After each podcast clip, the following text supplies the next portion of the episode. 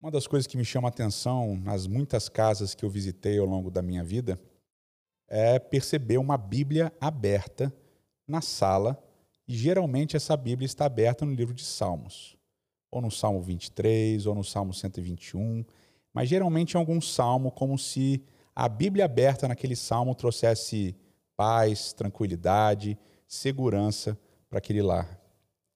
Na verdade, o livro dos Salmos sempre foi o dos livros mais queridos, tanto na tradição judaica quanto na tradição cristã. E a gente se pergunta por quê. Talvez a primeira resposta é porque o livro de Salmos é um livro de hinos, de canções, de poemas. Esses poemas foram escritos com, às vezes, notações musicais para que fossem cantados, reproduzidos.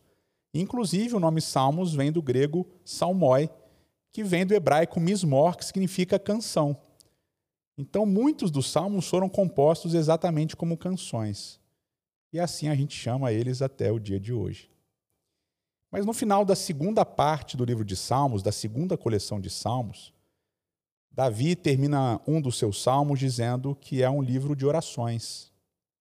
E talvez esse também seja um dos motivos do porquê os salmos sejam tão queridos porque são orações feitas por diversas pessoas que fazem com que a gente entre nessa esfera, digamos, celestial.